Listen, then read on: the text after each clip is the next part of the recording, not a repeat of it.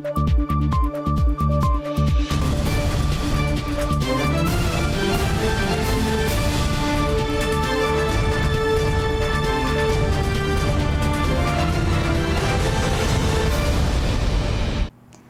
时刻带您迅速掌握潮流趋势，欢迎收看《财经趋势四点零》，我是赵廷玉。首先带您看到台积电本周四呢召开法人说明会，第三季营运展望有机会冲上历史新高。台积电总裁魏哲嘉表示了订单吃紧，延续到明年年底。不过呢，台积电第二季财报低于市场预期，让三家外资同步呢下调目标价，也让台积电当日 ADR 领跌。不过就长线来看，外资人看好高效运算、五 G 等应用带来的结构性需求。us and uh, Yongling and uh, Foxconn uh, come together a humanitarian donation. Uh, we completed the uh, contract, and we did get uh, support from all sides. 台积电董事长刘德英法说会上感谢来自各方协助，让 BNT 疫苗捐赠案能够成功。台积电法说会成为瞩目焦点。第二季虽然每股获利五点一八元，略低于市场预期，但进入大客户苹果的拉货旺季，加上五纳米与七纳米需求强劲，第三季合并营收将继成长百分之十一，达一百四十六亿美元至一百四十九亿美元之间，再创历史新高纪录。Moving into third quarter 2021. We expect our business to be supported by strong demand for our industry-leading 5 nanometer and 7 nanometer technologies. Our long-term uh, gross margin target of 50% uh, continues to be achievable. 台积电预估今年全球半导体产值成长百分之十七，晶圆代工成长百分之二十，台积电成长性将优于产业水准。魏哲嘉并表示，台积电二零二零年至二零二五年美元营收年复合成长率百分之十至百分之十五。至于近期产业需求传出杂音，不过台积电认为产业吃紧情况有望延续到明年年底。We do not rule out the possibility of an inventory correction in the future, but we expect our capacity to remain tight throughout this year and extend at least into 2022.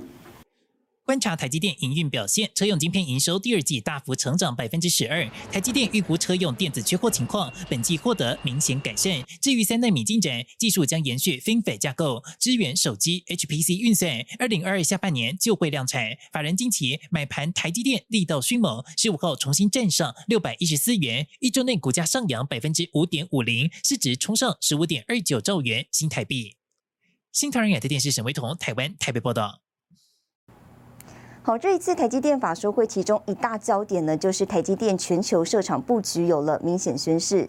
高层表示呢，因应全球客户需要，未来台湾作为主要基地和研发中心，美国呢可能进一步扩大投资，而日本呢不排除设立晶圆厂的可能性。外界认为了未来十年半导体供应链版图可能将有重大变化。台积电在美国亚利桑那州五纳米晶圆厂紧锣密鼓，设备二零二二下半年开始动工。美国员工四月已经来到台湾受训。刘德英更透露，未来可能进一步扩大投资。Our customers welcome us to build capacity in the U.S. and pledged their strong support and business commitments. Therefore, we do not rule out the possibility of a second phase of expansion. 台积电发售会大谈全球制造据点话题，就是因应美国计划重塑全球半导体供应链，台积电全球设厂策略似乎有了大转变。New administration from U.S. I think the development is more uh, more predictable, uh, more rule based. So as long as the rule based, I think it's better for every company to adapt it to the global manufacturing footprint might need to uh, do a adjustment for our customers. 台湾仍将作为台积电全球主要生产基地和研发中心，有四座超大十二寸晶圆厂、四座八寸晶圆厂、一座六寸晶圆厂。而中国南京厂方面，二零二三年进一步扩大二十八纳米产能。美国亚利桑那州五纳米厂动工新建当中，可能扩建 P 二厂房。日本设立三 D IC 研究中心，不排除设晶圆厂的可能性。此外，外传德国方面也考虑设立制造据点。Do we have a plan to mass production in? Um, the 3D IC in Japan uh, it's not in our current planning yet. The wafer fab we are Um, actually, let me say that we are we we do not rule out any possibility. The operating cost uh, will have to be shared with our customer. So that's a part of our firm up price, firm up, firming up pricing, including the our increased global uh, manufacturing footprint. 美中地缘政治紧张关系，加上半导体产业已经成为各国战略重要资源，台积电不得不因应全球市场需要。至于如何巩固市占率，维持既有营运表现，外界高度关注。现在是沈维彤，台湾台北报道。好，资深半导体分析师陆行之预估呢，半导体通膨时代到来，未来几年代工价格可能年年涨价。另外，针对英特尔传出打算斥资约三百亿美元收购晶圆代工厂革新，陆行之认为呢，英特尔此举有将是弊大于利，收购格罗方德恐会拉低英特尔的毛利率。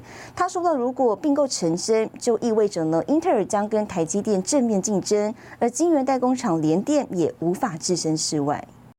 多家半导体大厂喊话晶片缺货到二零二三年，如今市况传出杂音，尤其疫情逐步解封，笔电、电视、手机等消费产品需求可能没想象中这么好。包括疫情开始在国外受到控制，那慢慢解封的状况下，大家的消费呃也比较偏向服务业的消费，所以其实五月份之后，我们就要知道说这一波的库存大概就是到七月份差不多会到一个段落，PC 也好，电视也好。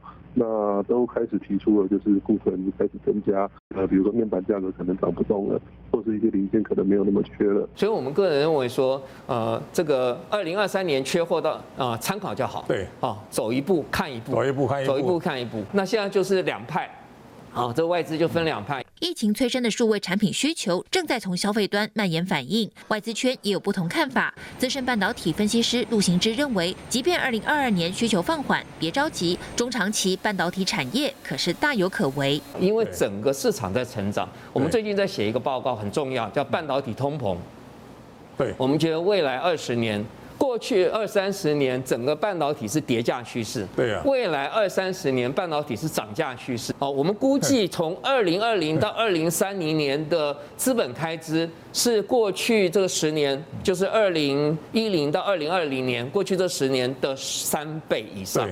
全球大举扩大产能，美国也提高本土制造比重。陆行之估计，未来美国本土市占率提高三个百分点，台积电市占因此减少百分之一，但影响冲击并不大。尤其未来半导体业资本支出加倍成长，晶圆代工价格上扬将是长期趋势。最受惠的就是设备商，对，然后设备商呢有议价权的，像台积电这种。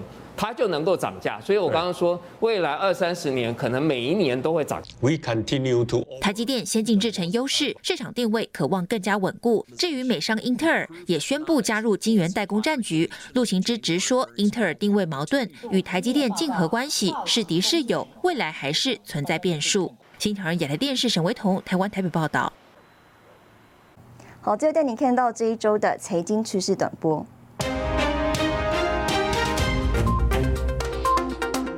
将在九月发表新款 iPhone 十三系列手机，有望再次刷新最贵 iPhone 记录。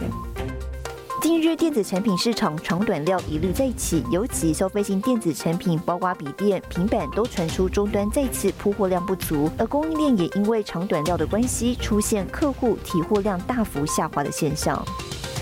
Amazon 打算部署能覆盖全球百分之九十五人口规模的联网卫星，收购 Facebook 内部发展的卫星网络专案团队，将渴望加速目标的实现。全球多元旅宿平台 Airbnb 宣布和国际奥林匹克委员会以及国际帕拉林匹克委员会合作，推出超过两百项由全球顶尖运动员主持的线上体验，向大众分享对运动的热情。新唐人亚太电视整理报道。中国自主 Netflix 恐怕将遭到重创，怎么回事？更详细的新闻内容，休息一下带你了解。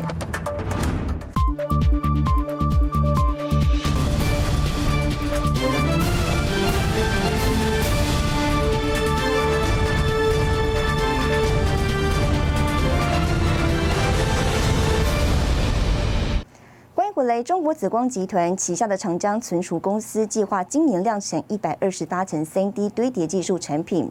不过呢，有美国国会议员提议商务部了，将长江存储呢列入出口管制实体清单。台湾维区科技总经理吴金荣研判，美国商务部出手制裁的可能性高，美国遏制中国半导体自主发展脚步的态势明显。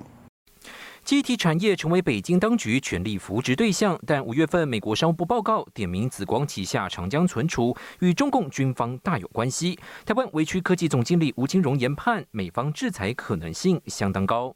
那列入实体名单以后，他所有美国的设备或者是技术要卖给长江存储，都要经过美国商务部的许可。我看起来这个可能性应该是蛮大的。他的 Name Flash 的。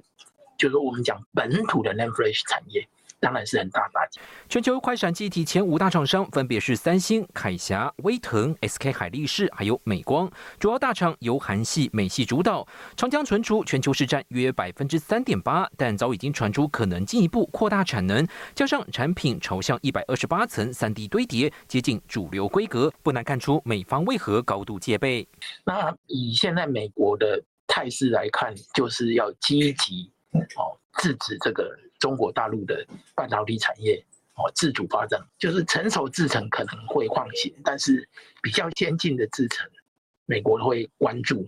美国白宫针对供应链安全性加大科技战出手力道。二零一九年寄出华为禁制令，冲击 IC 设计业者海思。二零二零年锁定晶圆代工的中芯半导体，少了美系半导体设备以及软体支持，中国半导体扩产速度势必出现延缓。比如说要进入七纳米、纳米，如果没有 EV，EV 的这个啊微影机的话，这个可能都没有办法没有办法做了哈。我觉得他要赶赶上台湾或者是韩国，可能真的要花非常多的时间。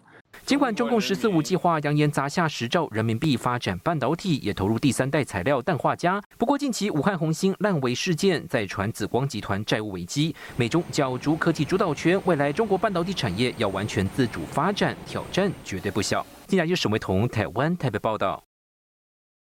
好在看到台湾半导体供应链成为全球焦点，研调机构最新报告指出了台湾晶圆厂产能在全球市占率高达百分之二十一点四，稳居全球龙头。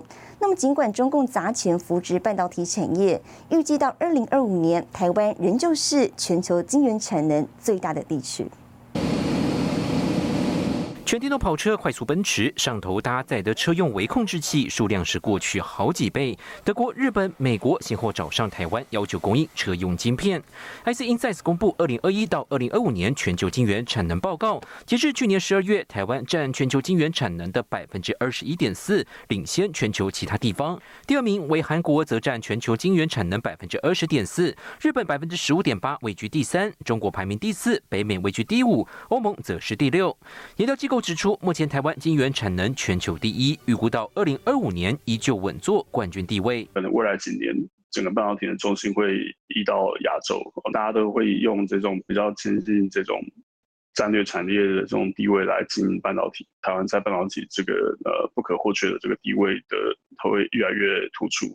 台湾在 IC 设计领域是占仅次美国，晶圆代工、晶圆封装测试更是首屈一指。尤其半导体业界指出，台湾在晶圆产能的市占率，除了数据领先，不论先进制程或成熟制程，品质良率都是全球无晶圆厂的首选。代工价格涨幅也都超过南韩以及中国大陆。对，呃，time to market，然后是我们可以提供有效的产能，这个一直是我们的呃竞争优势。我想这个在。呃，我们技术领先的一个基础上，还是还是会持续下去的。尽管中国大陆近年大力投资基体产业，实际上产品稳定性都远落后一流大厂。国际半导体产业协会十四号公布 OEM 半导体设备预测报告，二零二一年南韩大力投资半导体设备支出位居榜首，不过台湾有望在二零二二年重返半导体设备支出龙头宝座。现在是沈维彤台湾台北报道。全球三大主要记忆体大厂业者先后宣布采购极紫外光设备，大举扩大资本支出。台湾第一大厂南亚科本周五说明第三季景气概况，也透露未来将逐步导入极紫外光设备，并规划开发新产品。电子产品关键零组件的低润代表科技产业市况。国内大厂南亚科第二季营收来到两百二十六亿，毛利率百分之四十二点三，单季 EPS 大赚两块钱，可以说成绩相当亮眼。主因就在低润平均报价第二季大幅增加百分之三十。第三季我还是持续啊看到这个有机会啊，季价格跟月价格都会持续啊在往上提升啊。现在现在看得出来，就是第三季的状况还是啊整体是正面的啊。主要低润大厂库存水位偏低，伺服器需求力道转强，都是正面因素。不过疫情可能生变，新兴市场手机销售不佳，还有供应链长短料问题。整体这个产业有在复苏，经济有在改善啊，需求也在增加，这一来一往呢，使得 D D D R 三呢是目前是比较。啊，缺的状况。此外，市场也关心南韩三星、SK 海力士先后敲定今年扩大 EUV 生产线，量产一阿法纳米低润。美光紧跟在后，也宣布投资机子外光曝光设备，预计二零二四年开始生产。等于三大业者 EUV 制成角逐大战启动。那歌总经理李培英认为，EUV 的使用将是长期发展趋势，但短期对市场影响不会太大。那各方面未来也将逐步导入 EUV，为后续做准备。那现在看出来就是说。说每一家资本支出很多是在建制新厂，或者是在准备 EUV 的设备。好，目前的做法先做哈，然后再逐步导入 EUV。啊，那我们现在也在准备 EUV 的这些技术啊，也就是说有可能在啊第三代或者是第二代就有一些开发性的动作。耐克采用自主研发的十纳米技术，新产品明年主季贡献营收。李培英也认为，大厂扩大资本支出的事情不用太过担心。如果产品报价下跌，产业自会动态调整。新港电视胡宗汉、沈维彤，台湾代表报道。接下来带你浏览这一周的重要财经数据。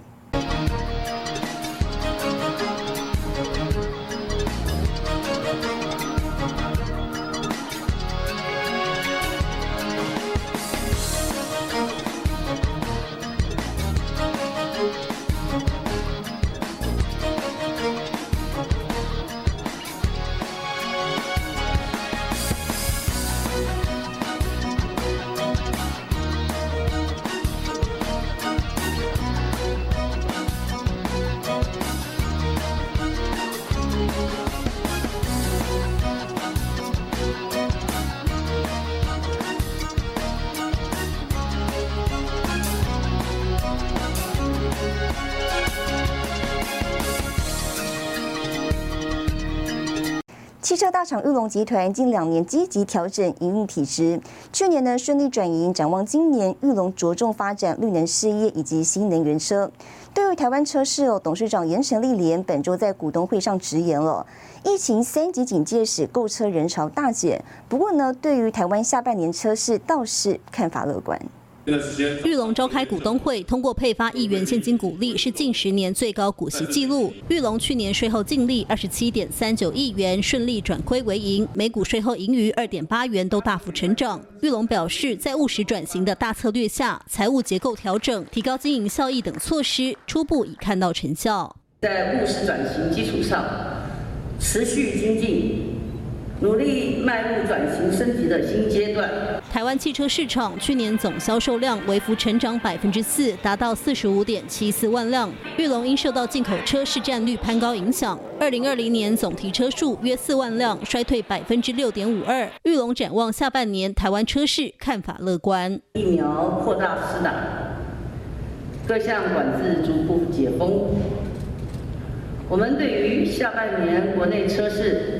仍乐观看待。在新能源车方面，玉龙和红海合资成立红华先进，未来将提供 M I H 联盟电动车底盘、关键零组件模组等整套解决方案。储能事业方面，去年底玉龙第一批储能产品已外销到美国，看好未来业绩逐年成长。在尼桑及 Luxury 双品牌本业制造，开拓储能及绿电能能源服务平台，玉龙城。商场营运等事业布局下，可稳定贡献本公司营收、获利及创造充裕的现金流。至于新店玉龙城开发进度，玉龙已与成品和微秀影城等合作伙伴签署合约，预计明年底开幕。新唐人亚太电视综合报道。东京奥运即将到来，导入五 G 技术，虚实整合，营造观赛新体验。更详细的新闻内容，休息一下，马上回来。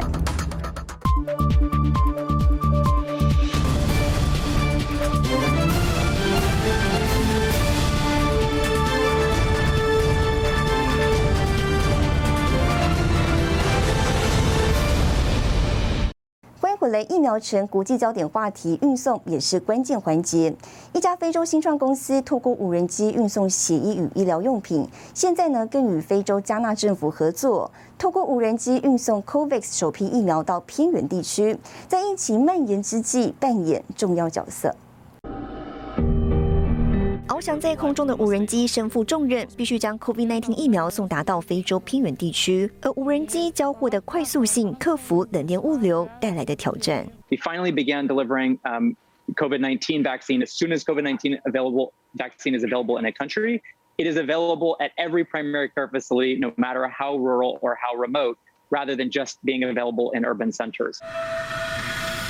每小时以一百公里的速度飞行，平均三十分钟到四十分钟就能完成每次的交货。二零一四年成立的非洲新创公司 Zipline 是间技术垂直整合公司，从优化物流程序、软体到着手设计制造无人机，一手包办。特别在道路条件极差的区域，无人机送达急救药品、血液和疫苗的功能更显重要。That's the largest commercial autonomous system of any kind on Earth. A lot of those facilities, hospitals will often order maybe two to five deliveries a day. And so this is a it's a very new class of logistics for healthcare where instead of receiving deliveries every month, you can now basically receive what you need when you need it in a way that ensures universal access for patients, but also allows healthcare systems to save millions of dollars by centralizing inventory and throwing less stuff out, which is particularly important for precious things like COVID 19 vaccine. 二零一六年，Zipline 开始跟非洲卢安达政府合作。过去两年中，服务范围更扩及加纳和美国约两千五百家医院和基层医疗照护。今年底也可以将服务内吉利亚。而印度无人机制造商 TAS 也在印度展开首次较长程的无人机运送测试。当地政府期盼能够透过无人机将医药以及疫苗送到偏远地区。在疫情蔓延全球之际，无人机可说进一步发挥它的功效。新唐人亚太电视林江伟、赵廷玉整理报道。东京奥运二十三号即将开幕，日本官方携手日本电信公司和英特尔，要运用五 G 技术呢，带给观众新体验。虽然主办方在疫情考量下，最后决定不开放观众入场，但这项虚实整合的观赛模式，有望成为未来体育赛事的新常态。東京2020オリンピック，从海上竞速航行的帆船，再到游泳和高尔夫球比赛，在这次的东京奥运将利用五 G 技术，打造全新的观赛模式。 複数の 4K カメラを搭載したドローンや船で撮影された大容量の映像は 5G によってリアルタイムに伝送されキラリによって横解像度 12K の超ワイド映像にリアルタイム合成された後全長 50m の巨大な洋上ワイドビジョンに表示されます。まさにレース空間そのものを観客席までテレポートします。遗憾的是，在疫情延烧之际，东京大首都圈的比赛场馆最终禁止观众入场。而这项技术又只有真正到场的观众才能身临其境。目前或许只有相关人员才能亲自体验。而在游泳竞赛中导入 AR 技术，观众只要戴上智慧眼镜，镜面将会显现选手的国籍、泳道排名和比赛成绩等讯息。在高尔夫球赛，观众只要透过租借支援 5G 的平板电脑，或是利用智慧型手机，就能了若指掌选手的资讯和比分，还能观看。特定选手的画面。東京2020大会は史上最もイノベーティブな大会として実現するという。日本朝日新闻也报道，冬奥引入的新技术还包括通过感测器显示射箭选手的心跳数，让观众感受现场紧张的氛围。在疫情搅扰之际，虽然各国观众无法亲自体验日本官方携手科技业者带来的创新科技，但这项全新的观赛模式也有望成为未来体育赛事的新常态。 新唐人亚太电视林堂赵廷玉整理报道，带您看到下周有哪些重要的财经活动。七月二十号，日本公布消费者物价指数；七月二十号，宏达电、张营、兆丰金、华南金股东会；七月二十二号，欧洲央行宣布利率决议；七月二十三号，红海、广达、富邦金、国泰金股东会。谢谢您收看这一周的财经趋势四点零，我是赵廷玉，我们下周再见。